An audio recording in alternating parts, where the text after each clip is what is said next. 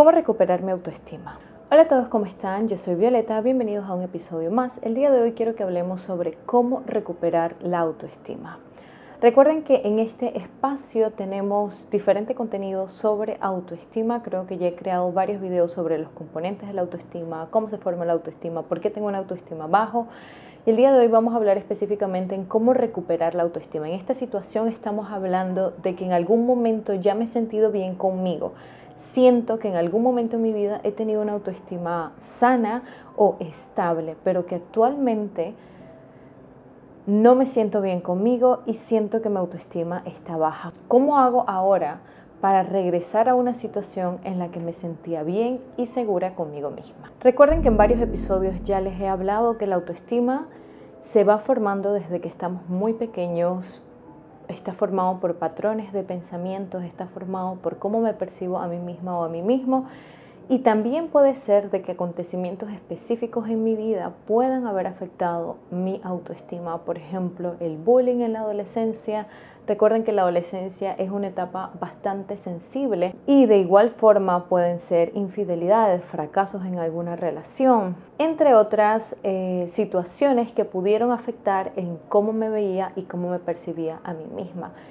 Sí es cierto que cuando yo entro en una relación estoy tomando una decisión de amor propio, pero puede ser de que mi autoestima estaba, quizás no era totalmente sana o quizás no tenía una autoestima alta, pero no estaba en el punto en el que estoy ahora, en el que me siento súper insegura, en el que siento que no valgo nada y en el que siento que quizás nadie puede amarme. Recuerda que te dejo los links de mi reto gratuito de autoestima y mi reto para alcanzar meta en la caja de descripción, así como el link por si quieres apoyar estos retos gratuitos que creo y de igual forma mis redes sociales y sesiones personalizadas. La primera pregunta que quiero que te hagas cuando tú estás en este proceso que dices estoy cansada, de esta situación, quiero regresar o mejorar aún eh, la situación en la que se encuentra mi autoestima aún más de como estaba antes, es preguntarte en qué momento perdí esa autoestima que tenía. ¿Cómo fue la situación o qué cosas me han ido arrinconando en esta esquina donde siento que no valgo nada. ¿Cómo llegué aquí? ¿Qué decisiones no me han favorecido? Y dentro de estas decisiones a veces vas a encontrar entré en esta relación o a veces vas a encontrar acepté este tipo de trato o a veces vas a encontrar dejé de hacer este tipo de cosas. Y estas preguntas lo que te van a llevar a ti es a un punto de responsabilidad y a un punto de claridad, de darte cuenta de que al final la decisión, por ejemplo, de que tu pareja sea infiel o de que tu pareja sea, tenga comportamientos tóxicos no es tu culpa, pero sí que hay una responsabilidad en decir desde dónde estoy escogiendo a las personas que me rodean o desde dónde estoy dejando que personas que no me respetan entren a mi vida, por ejemplo en este caso, pero sí te ayuda a clarificar en, mm, dejé de hacer esto y te va a ir dando una idea de qué cosas has dejado o has comenzado a hacer que no te han beneficiado. Asimismo, entonces vas a sacar una lista de cosas, de qué cosas hacía distinto o de qué forma pensaba y esto es importante porque vamos a hablar de las acciones, o sea, comportamientos, cosas que yo hacía que me hacían feliz, que me hacían bien, que me traían estabilidad emocional, que me hacían sentir importante, pero asimismo pensamientos que tenía. ¿Qué pensamientos tenía antes sobre mí? ¿Cómo me sentía sobre mí? ¿Qué cosas han cambiado por las cuales yo he dejado de pensar de esta forma? Y ahí poco a poco vas a entrar un poco más en decisiones y formas de pensar que ahora has adoptado o nuevos hábitos de pensamiento que quizás te están hundiendo más en este hueco. Y te voy a poner un ejemplo. Vamos a hablar de algo como el físico. Digamos que yo descuido mi físico y yo puedo decir yo no soy mi físico, yo puedo decir la belleza es relativa, pero sí que cuando yo descuido, por ejemplo, una parte de mi vida como la salud, como que como, esto repercute en cómo me veo y a la misma vez esto repercute en cuánto creo en mí. Entonces muchas personas, por ejemplo, que han intentado adoptar un estilo de vida saludable y entre tantas veces que lo han intentado fallan, cada vez creen menos en ellos, cada vez esta vocecita de mm, vas a fallar de nuevo o esta vocecita de vas a intentarlo pero vas de nuevo a caer en lo mismo o esto es temporal, tú sabes que tú no vales nada, tú sabes que tú nunca cumples lo que haces. Entonces este patrón de pensamiento se refuerza y mi acción refuerza el pensamiento y mi pensamiento refuerza en cómo me comporto. Entonces, aquí tú tienes que ir verificando tanto acciones como pensamientos nuevos que han surgido y que no me convienen y me están lastimando. Ahora, vamos a intentar buscar la raíz. Como siguiente paso, te voy a llevar a que te preguntes de dónde nacen estas ideas. Y esto puede ser muy general y quiero que lo adaptes a tu situación. ¿ok? Y esto es importante que lo entiendas porque no todos tenemos situaciones iguales. Yo puedo hablar de que ideas surgen desde un bullying, por ejemplo. Yo puedo hablar de que ideas surgen de lo que me decía mi mamá. Yo puedo hablar de que esta idea surge de la presión en mi trabajo, eh, de la presión social dentro de mi trabajo. Yo puedo hablar que esta idea surge desde que comencé la relación con esta persona y me lo repite. Yo puedo decir que mis inseguridades comienzan a nacer desde que comencé a ver un tipo de contenido en específico o desde que comencé a relacionarme con un tipo de persona en específico. Entonces esto tienes que tenerlo claro. Tú necesitas verificar de dónde van naciendo esos pensamientos. Uy, me acuerdo que tal amiga me dijo esto y mi otra amiga me dijo lo otro.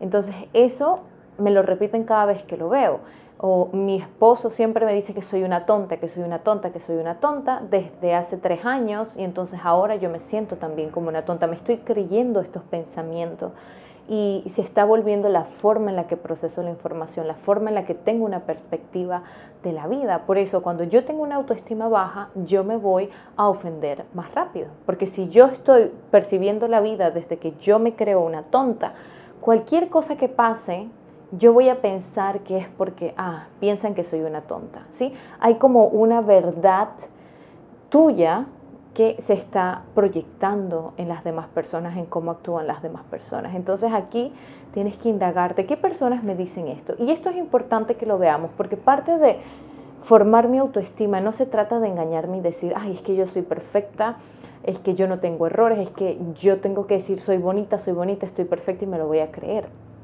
sino que se trata de aceptarme, de reconocer mis puntos que son fracos, que son débiles, y reconocer en lo que soy buena. Y aceptar esos puntos y decir, ok, ¿qué cosas puedo trabajar? ¿Qué cosas no se pueden cambiar?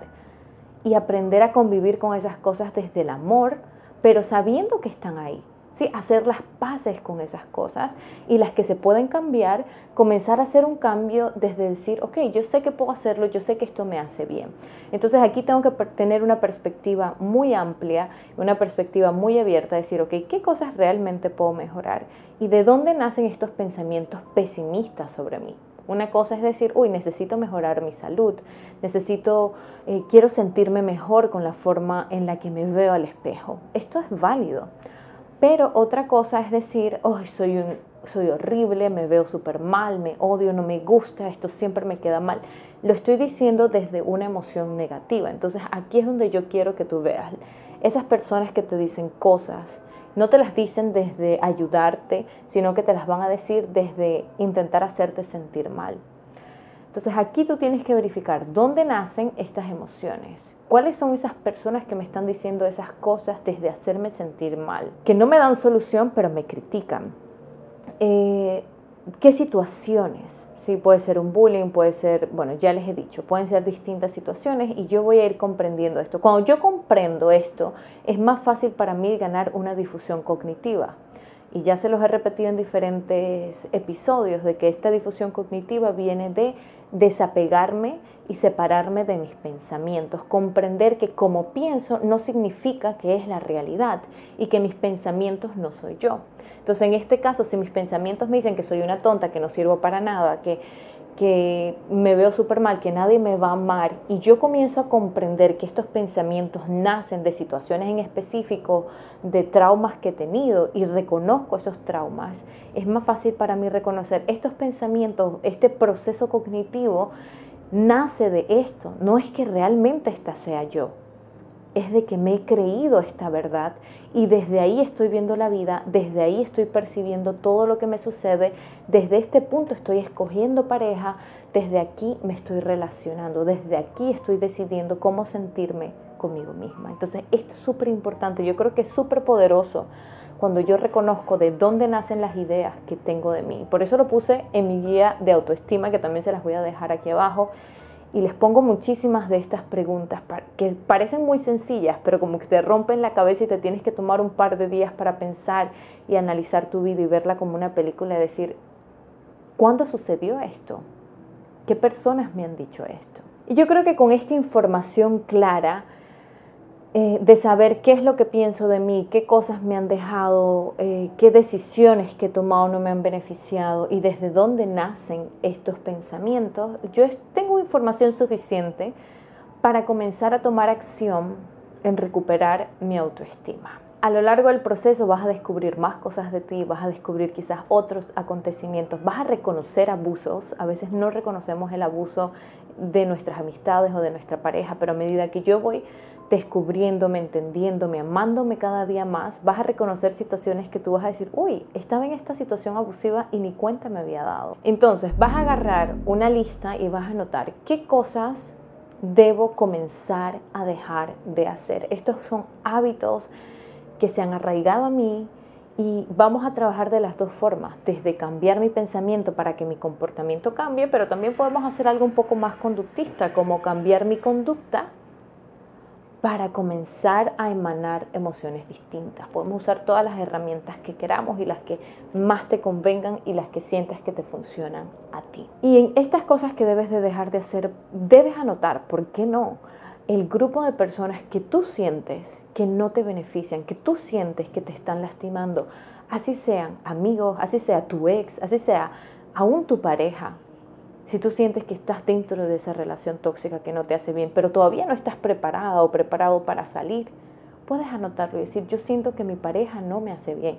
Esto es un punto para reconocer, esto es un punto de avance. Y asimismo puedes colocar redes sociales, perfiles, todo lo que tú sientes que en este momento te hacen sentir mucho más vulnerable a caer en una autoestima más baja. Y yo sé que es súper difícil separarte, alejarte de ese grupo social quizás en el que tú te sientes aceptado, que sientes que quizás en otro grupo no te van a encontrar o no vas a tener más amigos, pero es un punto importante de automerecimiento, de decir me respeto, de decir estoy solo rodeado de personas que me aman y me apoyan en este proceso. Y es un punto importante que también se los compartí en cosas que dejé de hacer para mejorar mi autoestima, que también se los voy a dejar por aquí les comentaba que no se habla mucho de que cuando yo estoy intentando mejorar mi autoestima voy a perder muchos amigos. ¿sí? Va a haber un cambio. Algunas veces voy a decir, me voy de esta relación de amistad o me voy de esta relación amorosa y otras veces solamente va a surgir de forma natural. De forma natural yo voy a sentir ya no pertenezco, mi sentido de pertenencia en este grupo ya no va a estar porque mis creencias o mi forma de ver la vida es distinta. Entonces ya no tiene sentido que me quede aquí y asimismo me voy a abrir a otras posibilidades de encontrar personas que tengan eh, perspectivas similares a las mías. Y asimismo, como tienes tu lista de cosas que tú reconoces, puntos que tú sabes que en tu vida no te están haciendo bien, Asimismo, vas a tener una lista de cosas que debes adoptar, de forma de pensar distinta, todo lo que tú sientes que te va a hacer bien. Así sea regresar a una actividad que tú sabías que te hacía bien, aplicando un poquito este conductismo, decir, eh, voy a actuar, aplicando esto de actuar primero para comenzar a sentirme bien. Yo pienso que en muchas ocasiones esto funciona. Yo voy a comenzar a entrenar por mí, yo voy a comenzar a comer saludable, porque esto también va a repercutir en mi química a nivel cerebral, en mi salud, voy a sentirme con más energía, estoy dándome amor, estoy trayendo estas situaciones que me hacen sentir apreciada y voy a rodearme de personas que me van a hacerme sentir apreciada. Es el perder el miedo a decir mejor sola que mal acompañada. Sí, es un dicho que, se, que todo mundo lo dice, ¿no? Y que la gente dice, mejor sola que mal acompañada, pero muy pocas veces la aplicamos. Porque no creemos que las amistades pueden ser relaciones tóxicas. Entonces, como que, ah, bueno, no importa. Tengo una amiga tóxica, pero eso no significa que yo lo soy. Entonces, em, sí, es el llegar a sentir esta sensación de decir mejor sola que mal acompañada. Yo prefiero estar sola en paz que estar rodeada de un montón de gente que me trae malas, malas sensaciones y me hacen dudar de mí. Y cuando yo pienso eso, créeme, nunca vas a estar sola. Aunque estar solo es importante, siempre van a haber personas que van a apreciarte, siempre van a haber personas a tu alrededor que vas a conocer si tú te expones a este mundo social. Que ya, bueno, crear habilidades sociales ya es otro tema. Pero asimismo, como crear estos hábitos o como crear este círculo o esta red de apoyo más saludable, Asimismo es crear hábitos mentales y esto lleva un poquito más de tiempo. Esto también lo tengo en mi guía eh, de autoestima, pero es el crear esta limpieza a nivel cognitivo, a nivel mental de qué es lo que pienso de mí. Este proceso demora un poquito más, el actuar me va a ayudar a sentirme mejor y a facilitar un poco este, este cambio cognitivo, pero sí te recuerdo de que, por ejemplo, en mi reto de autoestima siempre les digo, no es que ir al gimnasio me va a hacer aumentar la autoestima o recuperar mi autoestima o que comer saludable o que mucha gente que está en el gimnasio tiene una autoestima muy baja. Mucha gente que ves con el físico perfecto se inyectan cosas y eso no es amor propio. ¿sí? Entonces, tener una vida saludable tampoco es que significa que yo voy a tener una autoestima alta, sino depende desde dónde lo estoy haciendo. Por eso que hacer ejercicio, tener una vida saludable, tiene que estar bien dirigida desde aquí, desde donde lo hago. mi búsqueda no puede ser solamente la parte física, tiene que haber una búsqueda más allá. No puedo depender solo de mi físico, ¿sí? no puedo depender solo de la estética. Entonces esto es importante y hay que balancearlo. La estética es importante, ¿sí? La belleza, digamos así, general del ser humano, como los, no sé, los estándares de belleza, son agradables a cualquier ojo. Pero eso no significa el éxito ni tampoco significa una buena autoestima. Mi autoestima no puede depender solo de mi físico, porque el físico envejece, el físico se acaba. Y sí que es bonito mirarme al espejo y decir, me veo bien me siento bien en mi piel, me gusta la talla que uso, me gusta cómo me quedan las cosas. Eso es sabroso. Es rico cuando yo digo, he trabajado por esto, pero no soy solo esto. Es un pedazo de la pizza, es un pedazo de, la tajada, ¿sí? la tajada del pastel completo. Yo no soy solo esto. Entonces esto tengo que tenerlo muy, muy claro. Y de ahí, aparte de eso, pues si yo necesito buscar ayuda, por ejemplo, ir a terapia, decir, bueno, voy a comenzar a ir a terapia porque siento que lo que me ha sucedido ya va más allá de pensamientos, puede ser un trauma, puede ser que, digamos, el bullying que sufriste en tu adolescencia te ha afectado tanto que vas a necesitar hablar con un especialista para que te ayude a ir dirigiendo y aprendiendo más sobre ti, sobre ese trauma y hacer las paces con esa experiencia y así poco a poco ir ganando resiliencia en estos momentos difíciles de la vida, ya sea a que haya salido de una relación abusiva. Como se los he dicho, salir de una relación abusiva no es fácil y más que después que yo salgo de esa relación abusiva, em, si no tengo una red de apoyo, me dudo mucho de mí, mi autoestima está destruida. ¿sí? Entonces eso también es importante, ya sea bullying, ya sea abusos de mis padres, todo ese tipo de cosas que son muy, muy delicadas, yo necesito darme esa oportunidad y decir voy a invertir y voy a ir a terapia y voy a intentar hablar de esto que ha sucedido conmigo. Y yo sé que no todos tenemos la posibilidad de ir a terapia, que muchas veces es muy costoso, pero intenta buscar, ya sea ayuda, si tienes algún programa gratuito, un programa que sea accesible en tu comunidad, intenta buscar también grupos de autoayuda, grupos de apoyo y asimismo amistades rodéate de personas que te amen. Y recuerda, sabemos que nuestra autoestima no debería de depender de nadie, pero somos seres sociales y al final nuestra autoestima se va a formar de nuestros lazos de apego con nuestras figuras de, nuestras figuras de apego, valga la redundancia, o de mis experiencias al principio de la vida, o de cómo me sentí aceptada y perteneciente. Entonces la parte social es importante y yo tengo que crear un balance, no es que solamente yo soy sola, porque todos al final somos seres sociales y estamos interconectados. Entonces, conéctate, pero con personas que tú sabes que te amen y te valoren. Y mejora y aprende y supera el miedo a estar sola o solo. Y así poquito a poquito tú vas a ver que vas a ir recuperando tu autoestima. Te recomiendo el reto gratuito de autoestima, te lo voy a dejar en la caja de descripción. De igual forma te recomiendo la guía de autoestima y también tengo el reto 2022 para alcanzar metas que pienso que se compenetran muy bien como para ponerte metas de cosas que quieras alcanzar, nuevos hábitos que quieras cumplir. Pero bueno, esto es todo por el día de hoy. Yo espero que te sea útil y espero que lo puedas poner en práctica y que recuperes esa autoestima y te sientas poderoso o poderoso y que puedas disfrutar la vida desde una perspectiva de amor propio, de valor, de que sabes lo que vales y lo que mereces. Y desde ahí vas a tomar decisiones que sabes que te van a beneficiar. Y siempre cometemos errores y no significa que todas nuestras decisiones tienen que ser correctas, pero sí que una personalidad fuerte, una mentalidad fuerte es saber que desde las adversidades yo voy a aprender mucho. Pero bueno, esto ha sido todo por el día de hoy. Yo soy Violeta Martínez y nos vemos en un próximo episodio. Chao.